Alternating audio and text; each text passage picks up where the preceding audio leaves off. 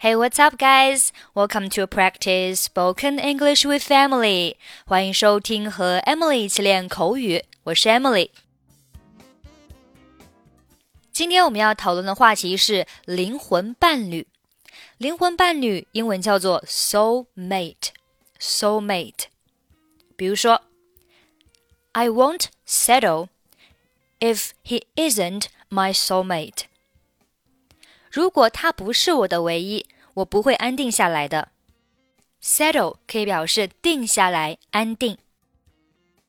Engaged 表示已订婚的。玛丽和乔订婚了。Mary was engaged to Joe。我们用 A be engaged to B，A 和 B 订婚了。Propose 表示求婚。 propose to somebody 表示向某人求婚。比如说，He proposed to me，他向我求婚了。形容两个人天生一对，我们可以用 meant to be with each other，或者是 be perfect for each other。比如说，他们俩真是天生一对。They are meant to be with each other，或者是 they are perfect for each other。我们来听一下今天的对话 conversation。你听说那个特大新闻了吗？Have you heard the big news？什么特大新闻？What big news？ 奥利维亚和尼古拉斯订婚了。他昨晚在一家高级餐厅向她求婚了。Olivia and Nicholas are engaged. He proposed to her last night at a fancy restaurant. 我压根就不知道他们俩在约会。 I didn't even know they were dating.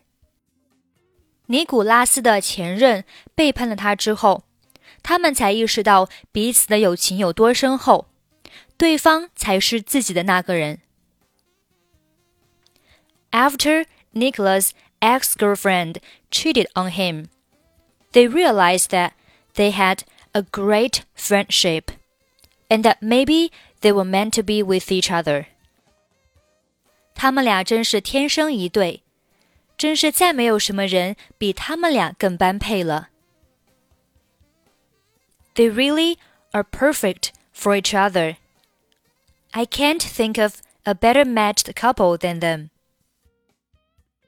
我听说他们打算在教堂办一场豪华的婚礼，还在湖边的一家高级餐厅订了酒席。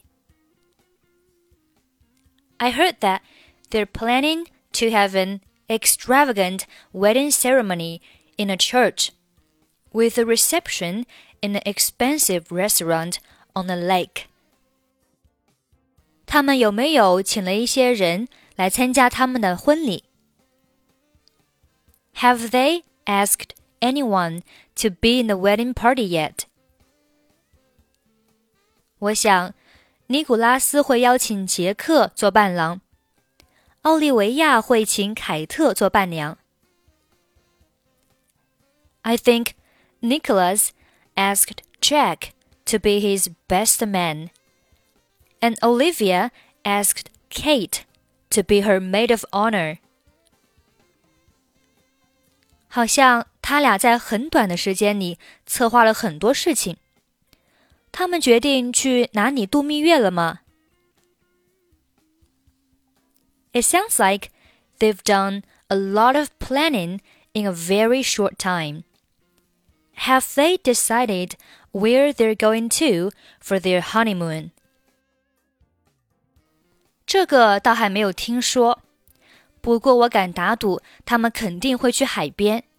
你知道的，他们俩有多喜欢冲浪。I haven't heard where they will go yet but I bet you they will go to a beach somewhere. You know how they both love surfing. 要知道，想找个心灵相通的伴侣有多难，可是他们俩好像手到擒来。You know, most people find it difficult to find her soulmate, but they've made it seem extremely easy.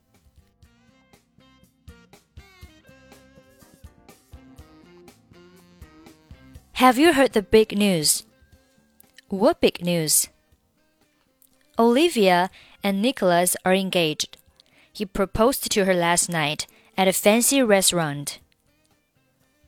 I didn't even know they were dating.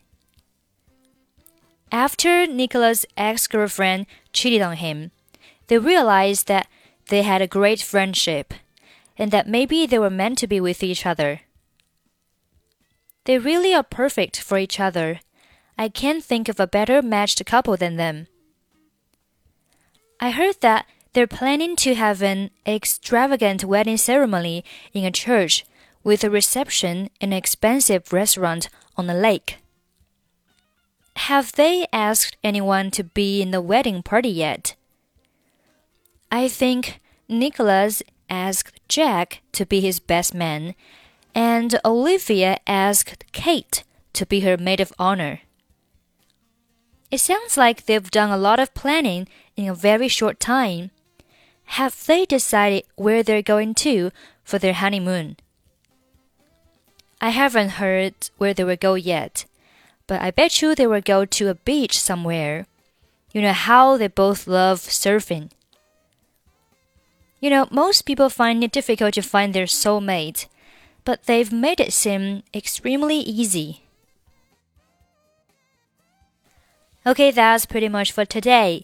关注微信公众号“英语主播 Emily”。在公众号里回复“节目”两个字，即可加入本期节目的跟读版本以及语音打分。